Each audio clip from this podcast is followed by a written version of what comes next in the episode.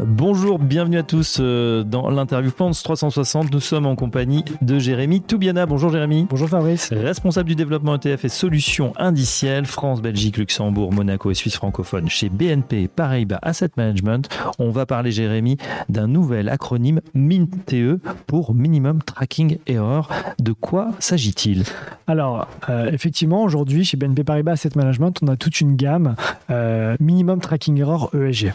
Qu'est-ce que la tracking Euh, donc la tracking error mesure la déviation ou la volatilité des performances entre un portefeuille et son indice de référence. Chercher à avoir un ETF minimum tracking error, c'est chercher à minimiser la performance d'un indice ESG par rapport à son indice non ESG. Pour être encore plus concret, l'indice MSCI World Minimum Tracking Error ESG a pour objectif d'être ESG, évidemment, mais de minimiser la volatilité des performances par rapport à l'indice MSCI World. Donc concrètement, d'essayer d'optimiser la performance, de faire plus ou moins les mêmes niveaux de performance que l'indice traditionnel. Et c'est important ce que vous dites, puisqu'on se souvient qu'en 2022, il y a eu un écart, hein, évidemment. Les secteurs les plus en forme, ils n'étaient pas forcément âgés, ils étaient plutôt à chercher du côté de l'énergie, des énergies fossiles ou de l'armement, ce qui ne sont pas des critères franchement ESG. C'est exactement pour ça qu'aujourd'hui, les investisseurs ont un intérêt important sur ce type d'investissement, donc le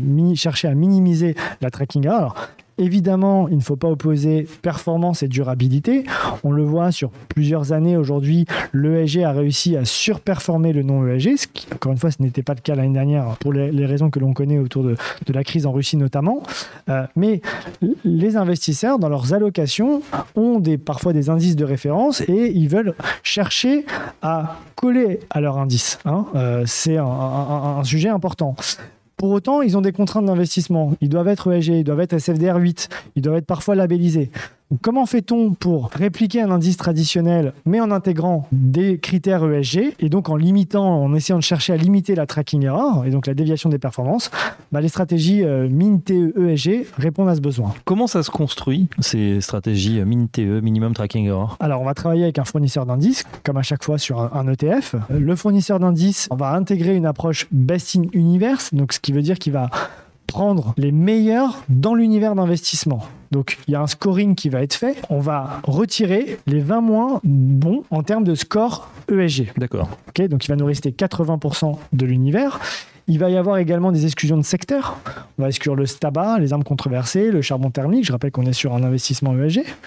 Euh, et donc, le fournisseur d'indices, une fois qu'il aura son univers, il va essayer via euh, un, système d'optimisation, bah, chercher à limiter, à construire l'indice pour limiter donc cette fameuse tracking error par rapport à l'indice non ESG. Euh, vous qui voyez euh, les chiffres et la, et la data chez BNP Paribas Asset Management, justement, ce sont des, des, produits qui ont le vent en poupe, qui sont favorisés par les investisseurs, peut-être certains qui ont certaines contraintes? Alors oui, aujourd'hui, clairement, on voit ce besoin de la part des investisseurs. Donc de manière générale, il y a un intérêt pour de l'ESG. Hein. Euh, bien que l'ESG a sous-performé l'année dernière le non-ESG, on a vu que les flux étaient encore présents l'année dernière. Donc en 2022, c'était 60% des flux en Europe sur la partie ETF qui étaient ESG. En 2021, pour faire avoir un petit comparatif, c'est 50%. Et donc, oui, les investissements ESG sont là. Et on rajoute ce besoin de chercher à limiter, encore une fois, cette tracking error par rapport aux indices traditionnels pour les besoins, encore une fois, de construction de portefeuille, d'indices de référence, etc.